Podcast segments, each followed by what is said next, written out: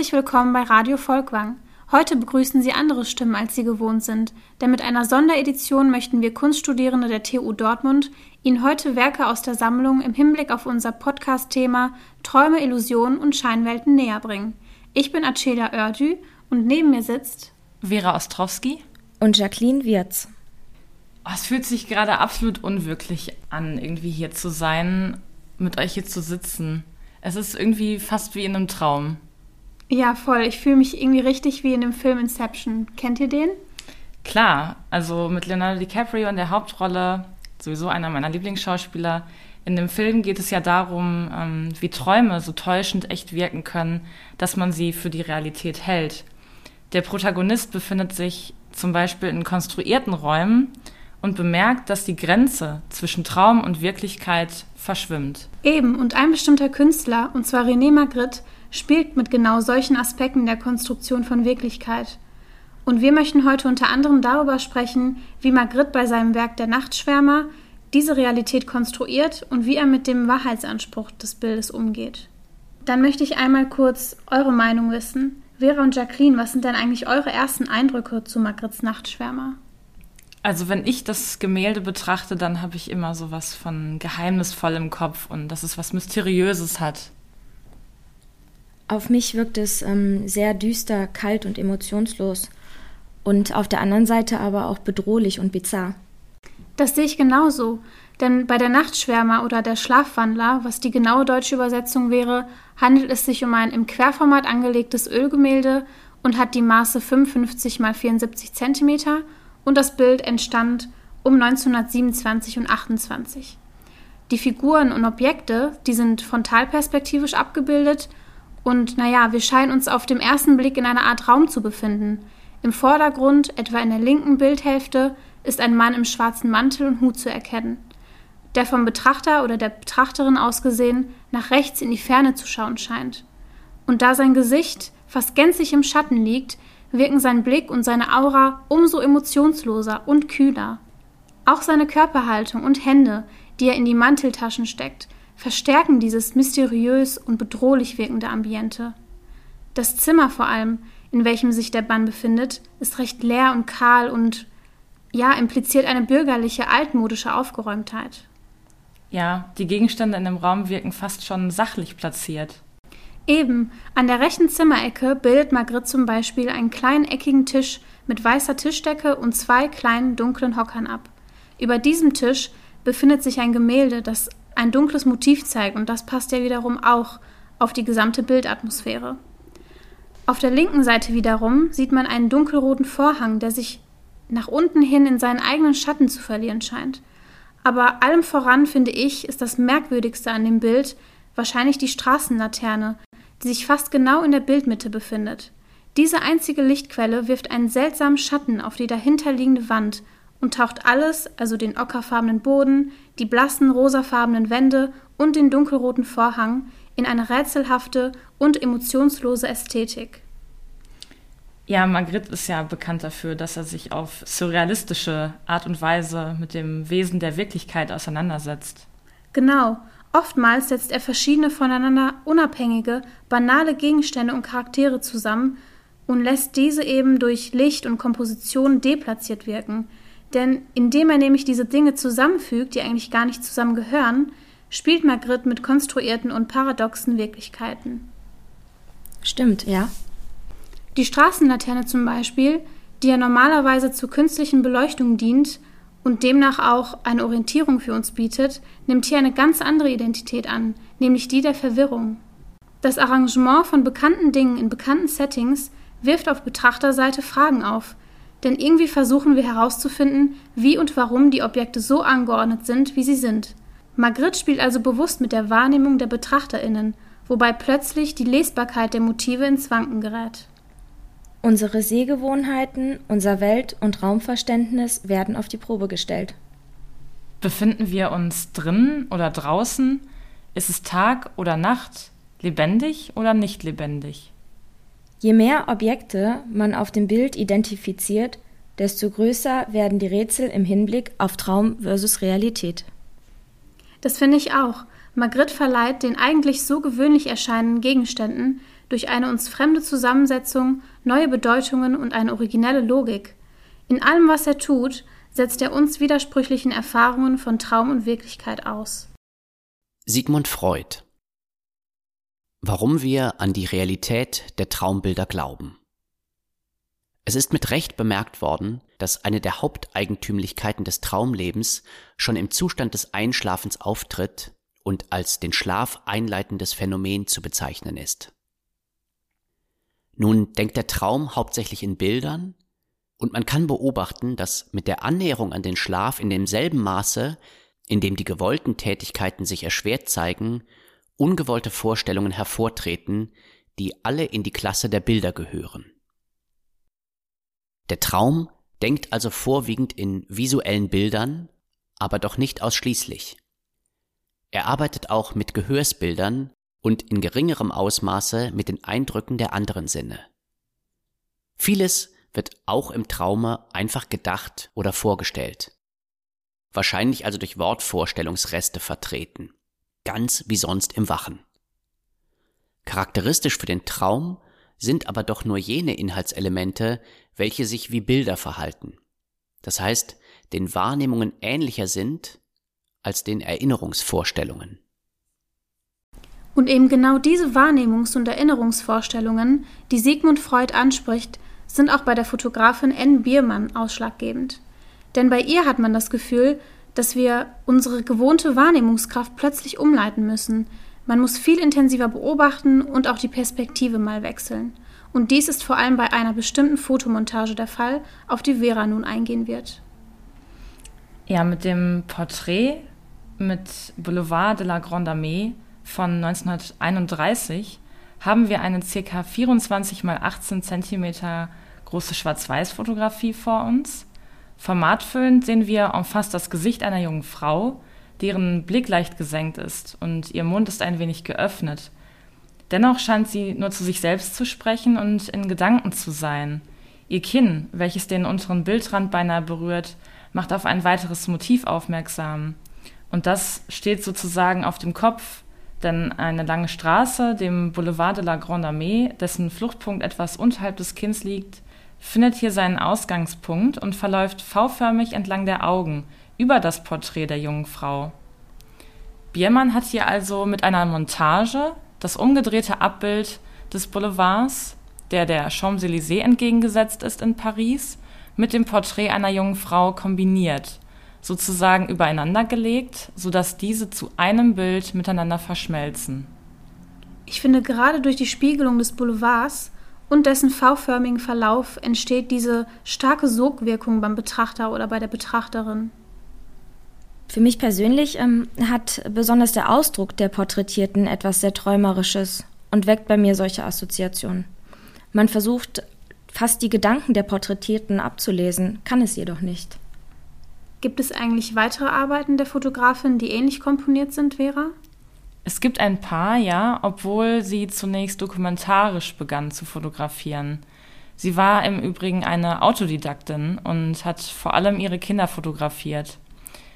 Dafür nutzte sie das Medium eben zunehmend als künstlerischen Zugang zu ihrer Umgebung, um Ungesehenes, also Aspekte und Perspektiven anders darzustellen. Da muss ich äh, sofort auch an das Träumen denken, denn einen Traum kann man im eigentlichen Sinne auch nicht aktiv sehen und unsere Wahrnehmung scheint dort eine ganz andere zu sein. Den Blick zu verändern und eine intensive Betrachtung einzunehmen, seine Wahrnehmung zu schärfen, war zu Zeiten des neuen Sehens in den 1920er und 30er Jahren ja üblich. Dennoch übersetzt Biermann es für sich auch individuell, fotografiert aus intrinsischer Motivation und geht der Frage auf eigene Weise nach, was mittels der Fotografie sichtbar gemacht werden kann. Ich finde gerade die Porträts ihrer Kinder, aber auch die der anderen Personen haben irgendwie etwas sehr Verträumtes.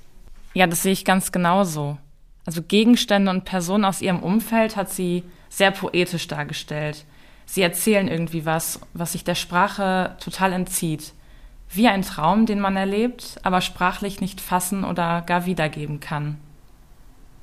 Während man bei Biermann das Gefühl hat, mehr Platz für den eigenen Traum und seine Vorstellungskraft zu haben, ist es bei Grete Sterns Fotografien etwas anders. Genau, und darauf werde ich jetzt zu sprechen kommen. Grete Stern war ebenfalls eine Fotografin in den 30er Jahren. Sie ist 1936 als Jüdin aus Deutschland nach Argentinien emigriert. Das erklärt auch die spanischen Titel ihrer Werke. Ja, Vera, das ist dir gut aufgefallen. Bei Grete Sterns Fotomontagen ist es nämlich auch so, dass man aufgrund des doch sehr durchdachten Bildaufbaus das Gefühl bekommt, bereits in einem vorgefertigten und konstruierten Traum einer anderen Person zu sein.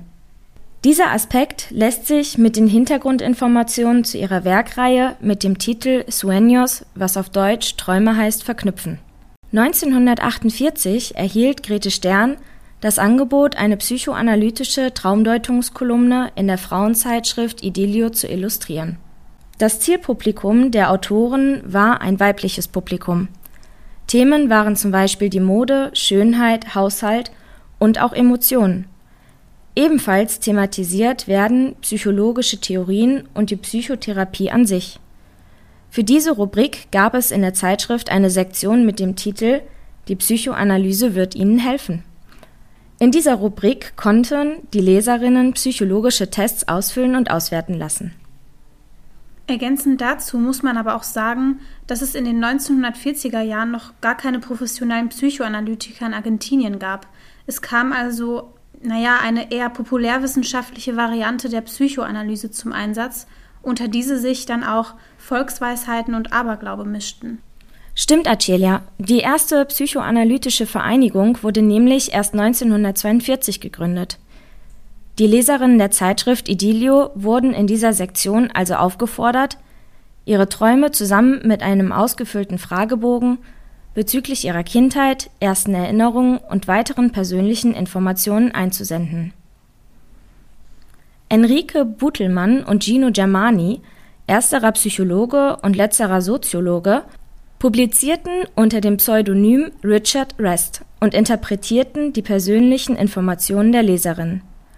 Grete Stern erhielt die jeweiligen Originaltexte und auch die psychoanalytischen Interpretationen, die als Vorlage für ihre Fotoarbeiten dienten.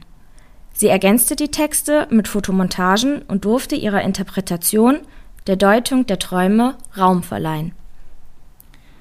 Also mich hat besonders das Werk Sueño Numero Siete von ihr beeindruckt, als ich durch die Sammlung gegangen bin. Und um Ihnen zu verdeutlichen, woran das gelegen haben könnte, wird Ihnen Jacqueline das Werk nun näher beschreiben. Wir sehen eine Fotomontage aus Grete Sterns Traumdeutung, betitelt mit Sueño número siete, ¿quién será? Auf Deutsch bedeutet das Traum Nummer 7, wer wird es sein? Zentrale Person der Fotomontage wird auch hier die Einsenderin des Traumtextes sein. Auf dem 20 x 25 cm großen Silbergelatineabzug aus dem Jahre 1949 ist nämlich eine Frau, die die untere linke Bildhälfte dominiert, rücklings dargestellt. Nicht ihr ganzer Körper ist abgelichtet, sondern lediglich ihr Kopf hinab bis zu den Schultern. Sie hat kurzes, schulterlanges dunkles Haar und trägt ein helles, gemustertes Oberteil. Sie blickt diagonal in den, die rechte obere Bildhälfte dominierenden Spiegel. Erschrocken und verängstigt, mit weit aufgerissenem Mund und Augen, bleibt ihr Blick dem Betrachter trotz Rückenansicht aufgrund der Spiegelung nicht verwehrt. Auf diesen Gesichtsausdruck hat Grete Stern ihr Hauptaugenmerk gesetzt.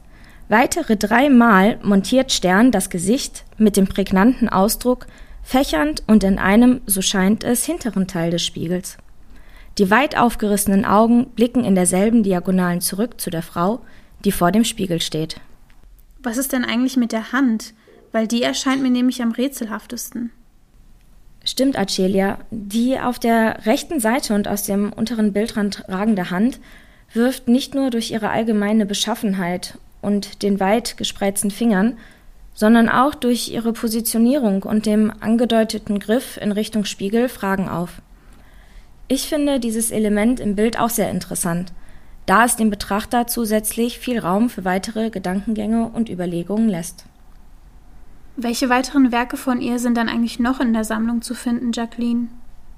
In der fast vierjährigen Zusammenarbeit äh, Grete Sterns mit Enrique Butelmann und Gino Germani sind um die 150 Fotomontagen entstanden. Einige weitere, auch ähm, nicht zur Reihe der Swen gehörigen Fotomontagen von Grete Stern, kann man entweder direkt im Museum Volkwang besichtigen oder aber auch zu jeder Zeit in der online gestellten Sammlung bewundern. Die Werke, die man direkt im Museum Volkwang besichtigen kann, sind immer nur für sehr kurze Zeit, maximal drei Monate, aufgrund ihrer Lichtempfindlichkeit ausgestellt. Friedrich Nietzsche Die Geburt der Tragödie aus dem Geiste der Musik Der schöne Schein der Traumwelten, in deren Erzeugung jeder Mensch voller Künstler ist, ist die Voraussetzung aller bildenden Kunst. Innerhalb jener Grenze aber sind es nicht etwa nur die angenehmen und freundlichen Bilder, die wir mit jener Allverständlichkeit an uns erfahren. Auch das Ernste, Trübe, Traurige, Finstere, die plötzlichen Hemmungen, die Neckereien des Zufalls, die bänglichen Erwartungen. Kurz, die ganze göttliche Komödie des Lebens mit dem Inferno zieht an uns vorbei, nicht nur wie ein Schattenspiel, denn wir leben und leiden mit in diesen Szenen, und doch auch nicht ohne jene flüchtige Empfindung des Scheins. Ja, ich erinnere mich in den Gefährlichkeiten und Schrecken des Traumes mir mitunter ermutigend und mit Erfolg zugerufen zu haben, es ist ein Traum. Ich will ihn weiter träumen.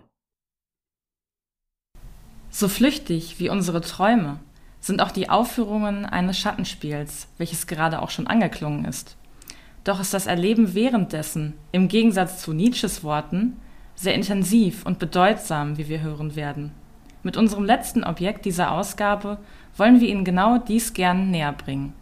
Es handelt sich um eine flache Figur, welche ein Wesen mit menschlichen Zügen in Seitenansicht darstellt. Sie trägt fein verzierte, prunkvoll aussehende Kleidung eine ausgestellte Frisur und Reifenschmuck um die Hand sowie Fußgelenke. Sie ist aus Büffelpergament hergestellt, welches golden schimmert, und die Verzierungen der Kleidung sind mit Naturfarben gemalt und gestanzt. Sie besitzt bewegliche Glieder, welche durch angebrachte Stäbe aus Büffelhorn bewegt werden können, wie eine Theaterpuppe. Insgesamt besitzt die Figur eine prägnante Silhouette, die auch mit ihrer Funktion in engem Zusammenhang steht. Diese Spielfigur, die den Namen Prabhu Krishna trägt, ist Teil eines Ensembles in der Sammlung und ist konkreter Bestandteil einer mindestens jahrhundertealten Tradition Süd- und Südostasiens, dem Wayang Kulit, auch javanischem Schattenspiel genannt. Bei diesem wird eine große helle Leinwand aufgespannt, hinter der der Puppenspieler sitzt und mit den Figuren eine Geschichte nacherzählt. Währenddessen ertönt Musik durch ein Orchester und die Figuren werden durch eine Lichtquelle direkt angestrahlt, so dass das Publikum, welches auf der anderen Seite sitzt, lediglich die Schatten der Puppen sieht, von denen sich auch sehr viele in unserer Sammlung des Museums befinden. Was gibt es denn noch für Figuren oder Rollen in dem Schattentheater? Unter den Figuren befinden sich verschiedene Darstellungen von Gottheiten, aber auch Dämonen in Tiergestalt. Bei unserer beschriebenen Figur handelt es sich beispielsweise um die Inkarnation des Gottes Vishnu, der in einem bestimmten Epos als Berater von fünf Brüdern auftritt. Das Spiel wird auch heute noch auf Java aufgeführt und eine Vorstellung dauert in der Regel eine ganze Nacht, in der wir im Schlaf träumen. Auf der mittlerweile muslimischen Insel Java wird das Vayankolit noch immer aufgeführt. Vor allem hinduistische Erzählungen, aber auch kulturelles Gedankengut wird transportiert. Welche Erzählungen kommen denn so vor und welche Bedeutung haben diese für die Bevölkerung? Der Puppenspieler Dalang gilt quasi als moralische Leitfigur in der Gesellschaft. Seine Tätigkeit ist tatsächlich sehr hoch angesehen auf der Insel. Er übernimmt die volle Verantwortung für eine Aufführung und knüpft an lebenszyklische Ereignisse an mit seinen Erzählungen. Auch wird das Vayankulit als Hilfe bei der Bewältigung sozialer Veränderungen und Krisen genutzt und mit aktuellen Themen immer wieder angereichert. Es ist Belehrung, Unterhaltung, aber auch Ritual. Genau, dazu möchte ich gleich zwei Aspekte nennen. Die Schattenfiguren werden sozusagen zur Projektionsfläche von menschlichen Charaktereigenschaften und auch Spiegel der Gesellschaft. Aber ich musste auch sofort an das türkische Schattenspiel Hacivat ile Karagöz denken. Denn dieses Schattenspiel steht nämlich auch für Belehrung, Unterhaltung und auch als Spiegel der Gesellschaft. Das Interessante ist vor allem, dass im eigentlichen Sinne nur unsere Imagination wichtig ist und das, was wir selbst sehen. Denn praktisch sieht das Publikum lediglich die Schatten der Spielfiguren und nicht ihre kunstvolle Gestaltung. Das könnte man äquivalent auf die Geschichten und deren Bedeutung für das Publikum anwenden, denn auch hier liegt es in unserer Hand, was wir aus den erzählten Epen ziehen. Genau, und das erinnert mich wiederum an den Anfang unseres Gesprächs über den Film Inception. Erinnert ihr euch eigentlich an das Ende vom Film? Ja, der Film endet mit der Szene, dass der Kreisel erneut gedreht wird und der Zuschauer sich die Frage stellt, ob sich der Protagonist in einem Traum oder in der Realität befindet. Wenn man also von Träumen, Illusionen und Scheinwelten spricht, spricht man im gleichen Atemzug auch über deren Wahrhaftigkeits- und Wirklichkeitscharakter. Traum, Illusion und Scheinwelt behalten ihre Rätselhaftigkeit unvermindert bei, und trotzdem schenken wir diesen Wahrnehmungsbildern Realitätsglauben. Auf die Fragen, was ist Wahrheit und was ist Wirklichkeit, lässt sich auch in diesem Fall keine konkrete Antwort finden. Wir dürfen uns also weiterhin der Fremdartigkeit der Dinge hingeben, über diese Rätseln uns an ihnen erfreuen und sie zum Ausdruck bringen.